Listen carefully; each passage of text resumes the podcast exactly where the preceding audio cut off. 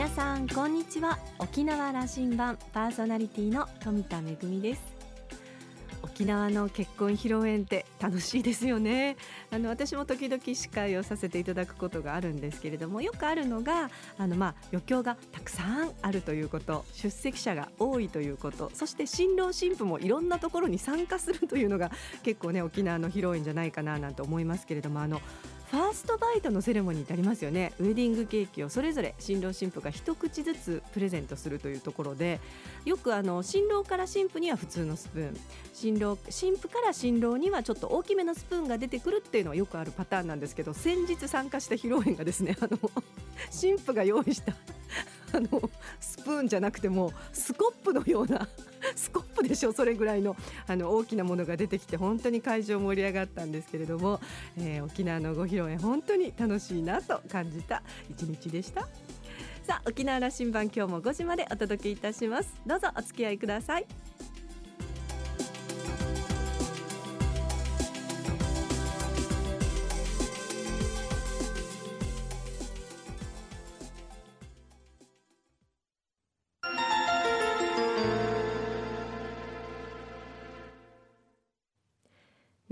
港のどこかにあると噂のコーラルラウンジ。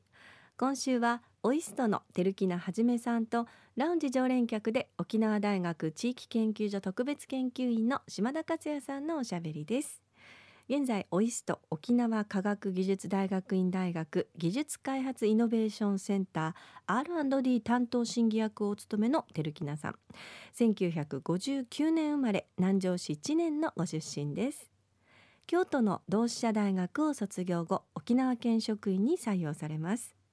税務や農林漁業の分野を経験後アメリカのボストン大学へ短期留学を経験されます。その後は主に観光産業関連や世界の内南地大会の開催事務局の要職を務め沖縄県立芸術大学の事務局長を歴任。県の文化観光スポーツ部統括官を務め2017年の4月から現職となっています。照木名さんはとにかく明るくてポジティブな公務員。今回のご出演は2年ぶり2度目の出演となりました。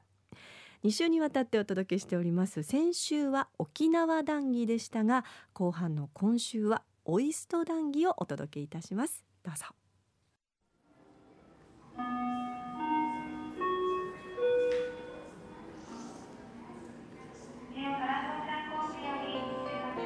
今日沖縄羅針あのコーダルラウンジに、えー、お呼びしたのは、はい、そのオイスト。ああそうでした、うん、本業はオイストの 沖縄とオイストをどうつなぐかでいらっしゃるでしょうから。僕は2年前に来てもらった時も、はい、まあ、2年間でな何ができるかあの、うん、問いますからねと申し上げて、はいはいはい、い。ろんなことが起きた。僕も、あの照木田さんがあの女村の、うん、あの館の中にいることによって、うんえー、っといろんな人を案内していって、はいはい、もう一つの沖縄の価値なんだということを案内するとみんなねびっくりして帰る、えー、これも沖縄かっつって。そうですね。島田さんも何回か来ていただきましたからね、はい、どうですか？沖縄社会とオイストとのあのつながりがこの2年でと、はい、なんかこうあのラジオを聞いてる人に分かりやすいような言葉で何が起きてたか。うん。あのーまあ、私自身が2年前に王将に来た時に王将のことよく知らなかったんですけどね、まあ、行ってみてすごいあの規模と内容だなとあの思いまして今研究棟も新しい研究棟をあの建設中なんですけどどんどんやっぱり王将自体が今成長過程にある。まだ大きくなるんですか、ね、まだ大きくなる。はい。2011年に開学してますけどまだ10年になってないですけどもももっともっと大きくなっていく。でうちのあのピーター学長がですねあの知事保険した時にやっぱり言っていたのは単なる世界最高水準の科学の大学ということだけでだけではなくて沖縄に貢献したいんだとお人は。沖縄のためにこの大学はあるんだということをかなり強調されてた本当にそう思ってる思ってます。心の底から、はい、ドイツ人ですから嘘つかないと思います、うん、そうですか、はい、よかった、はい。あまあ、でですね。で行ったのはやっぱりあの産業を起こしたいと、イノベーションを起こしたいと、まあ、私があの所属しているのが TDIC といってですねそのイノベーションを起こすようなあの、うん、えー、産業界とオイストの研究成果をつなげるようなポジションにいますので、うん、でゆくゆくはやっぱりオイストの周りにですねいろんなあの、うん、企業群ですね。あので、えー、オイストの、えーまあ、特許でも、まあ、分かりやすく言えば、はいうん、あのシリコンバレーのようにです。よね、はいはい、あそこには大学という学問の機能があったからあれだけの企業が寄ってきたと、それで世界を席巻するようなビジネスモデルが生ままれたと、ここれを実はあのやってみたいんですよね。そうです。あの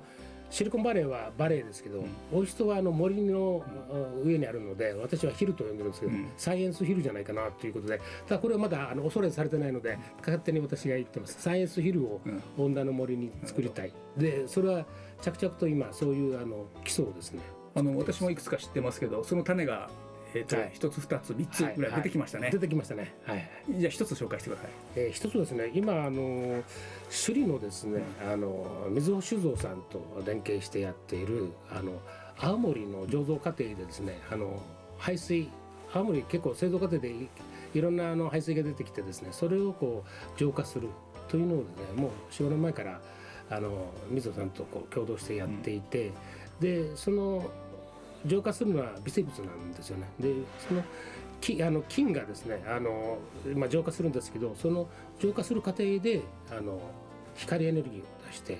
あのそれを電気エネルギーに変えてですねだから、えー、排水あ浄化するとともにエネルギーも出すという一石二鳥の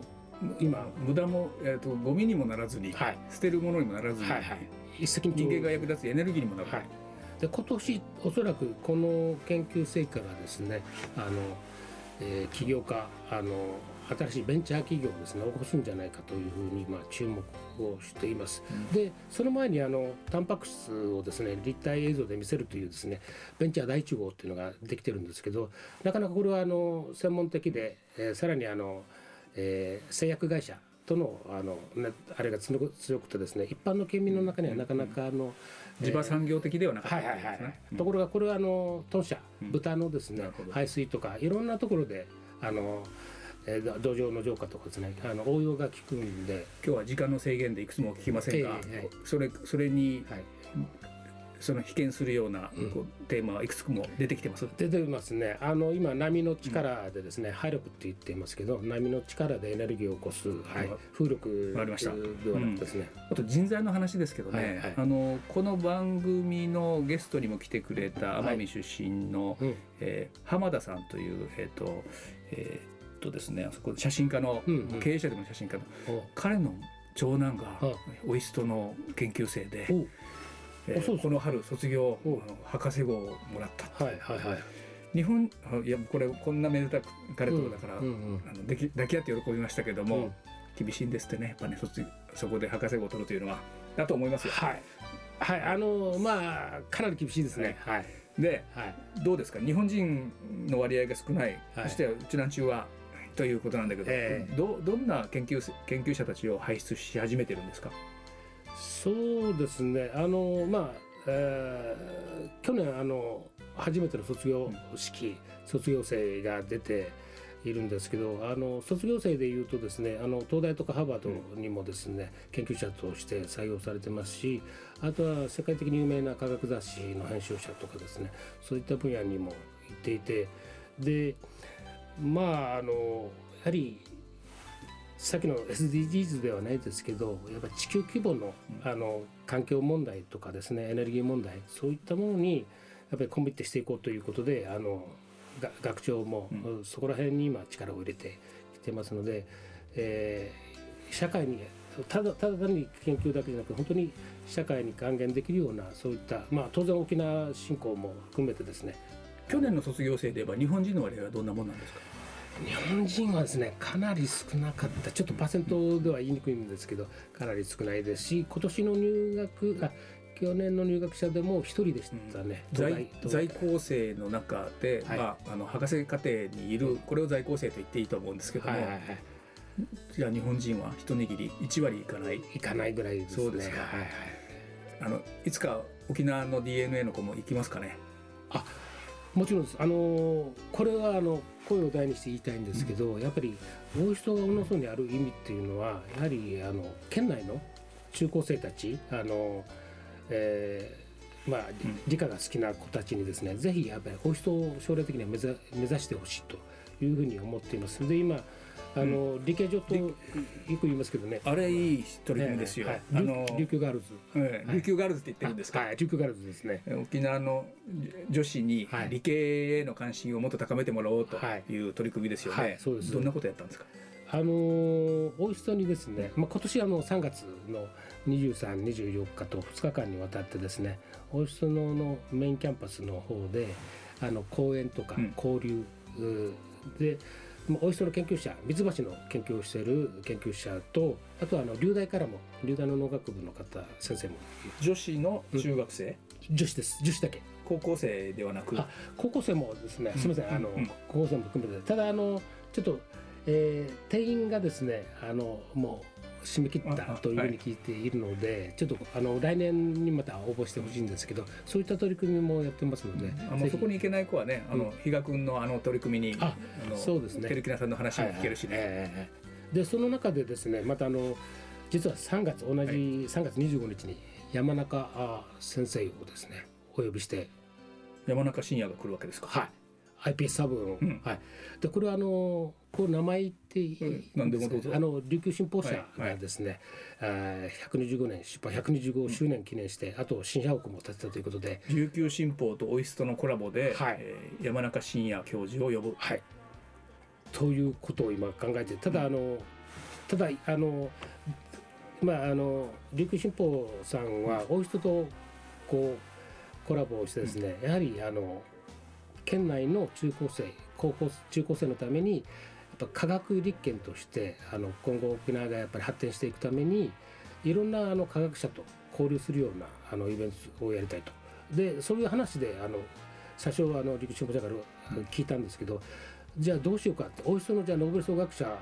あの理事に嫁いるんでそれを使おうかなみたいな話をしているうちにどうも山中さんとあの進歩者の志浦さんという方がですねあのつながったらしくてあじゃあもう初回からいきなり山中さんで来るかみたいな話でねちょっと今驚いて名前を取った人の方があの、はい、新聞社も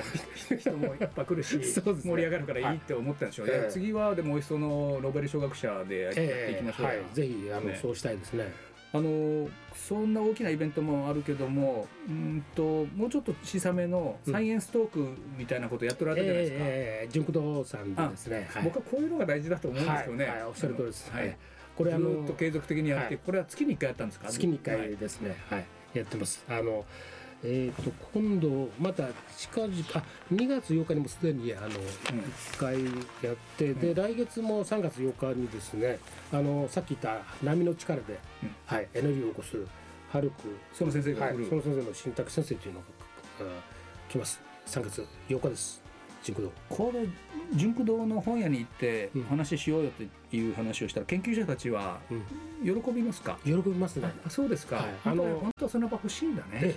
おっしゃるとあのやっぱり女村にあるということでですね、うん、やっぱ県民とのなかなかの接点が、あのまあ女村ではいろいろやってるんですけど、うん、やっぱり那覇であの純駆動さんでやると本を買いに来たそのままあのなんか面白いのやってるねっていうことでですねこれまああの去年あたりから始めたんですけどすごいやっぱり反響大きいですね。田木さんここで質問しますよ、はい、だからあの、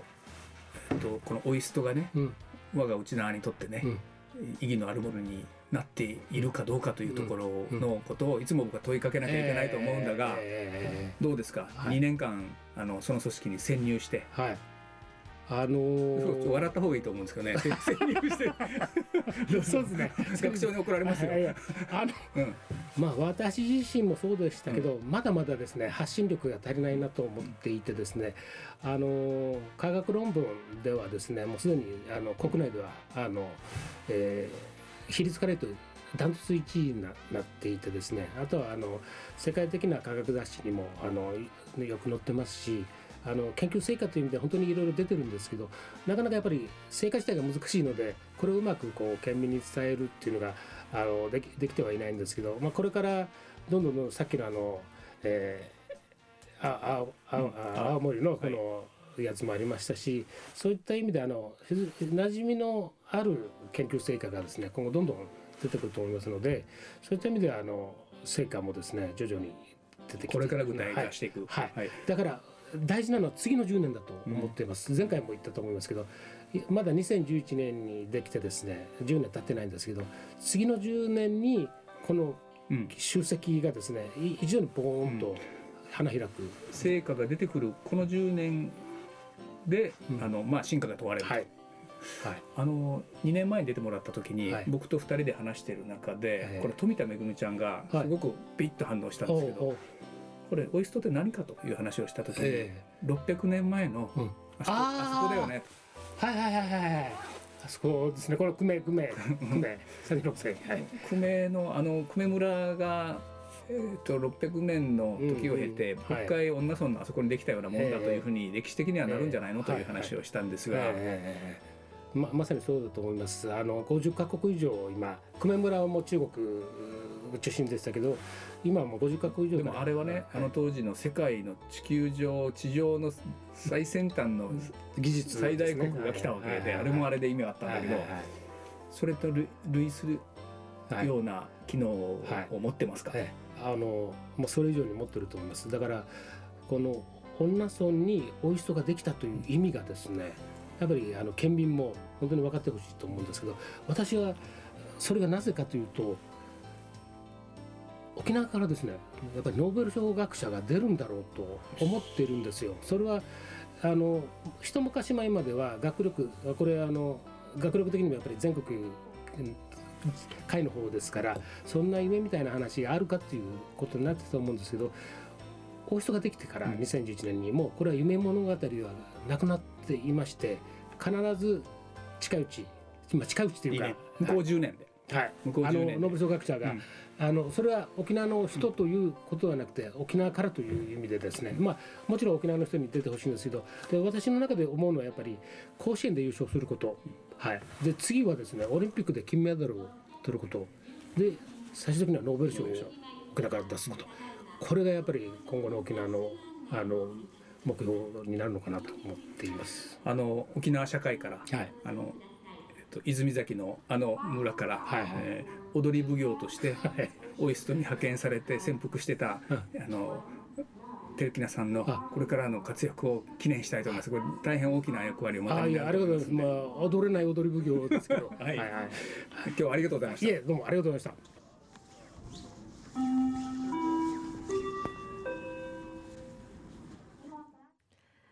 現代版の久米村いやそれ以上じゃないかというふうにねおっしゃってますけれどもオイストのお話をたっぷりと伺いました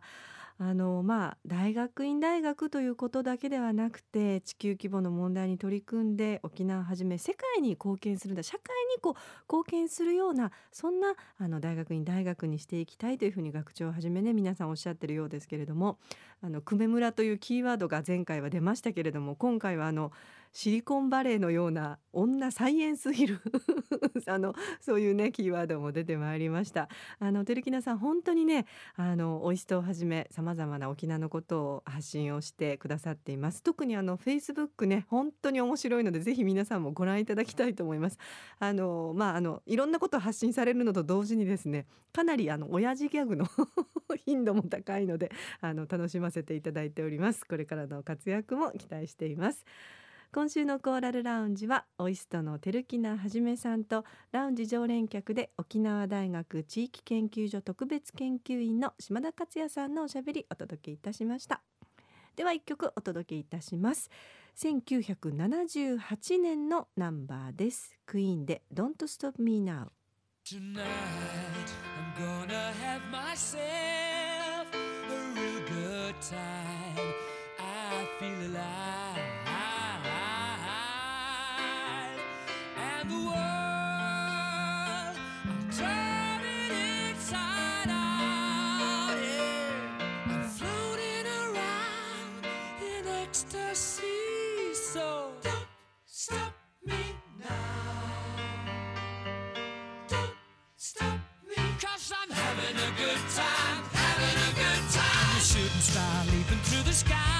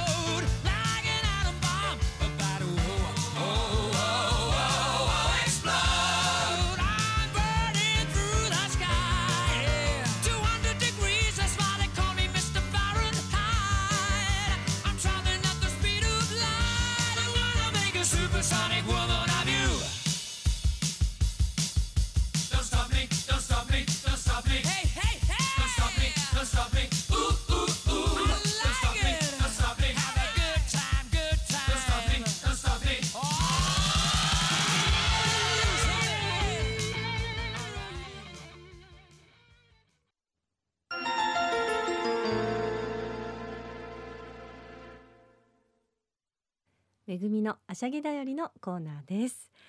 今年2019年は琉球芸能にとってはとっても大切なメモリアルイヤーです。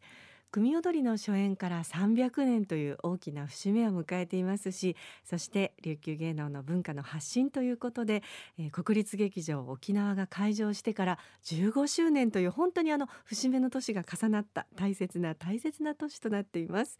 国立劇場沖縄の方では会場15周年を記念して、えー、特別公演がね本当にあの年明けから目白押しで今年1年間さまざまな公演が企画されてるんですけれども先日は15周年記念の特別公演ということで狂言を拝見してきました、えー、人気者の野村萬斎さんやお父様の野村万作さんをはじめねあの素晴らしい狂言。今回ねあの2部仕立てで一部はまあ伝統的な狂言を拝見したんですけれども2部にですねあの新作狂言ということで作家の池澤夏樹さんの小説を原作にしまして池澤さんご自身が脚本を書かれたという「あゆ」という作品が、えー、狂言で登場いたしました。あの池澤さんと言いますと沖縄にねあの10年住んだということで沖縄にも大変ゆかりが深い方なんですけれどもこの「あゆ」という作品あの普段ね狂言は人間が登場することが多いんですけども実はあのキノコが登場したりとか あの自然のものがね動物が登場したりするカタツムリとかも登場するんですけれども今回は鮎が擬人化されて登場いたしました。あのテンポよく本当に楽しい狂言だったんですけれども池澤さんご自身もこうしてあの沖縄でねこの新作狂言があのできたということとっても喜んでいらっしゃいました。今年は1年間たくさんの国立劇場沖縄15周年記念の公演が行われます。ます。ぜひ皆さんあの今年1年間ねたくさんの素晴らしい公演が劇場で行われるということになっておりますので組踊りをはじめ伝統芸能そして国立劇場沖縄のあの15周年の特別公演ぜひお出かけいただきたいと思います。めぐみのあしゃぎだよりのコーナーでした。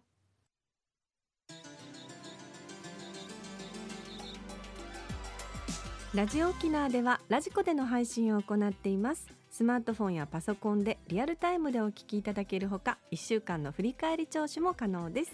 さらに沖縄羅針盤の過去の放送音源はポッドキャストでも配信しております。こちらはラジオ沖縄のホームページからアクセスしてお楽しみください。沖縄羅針盤今週も最後までお付き合いいただきましてありがとうございました。パーソナリティは富田恵でした。それではまた来週。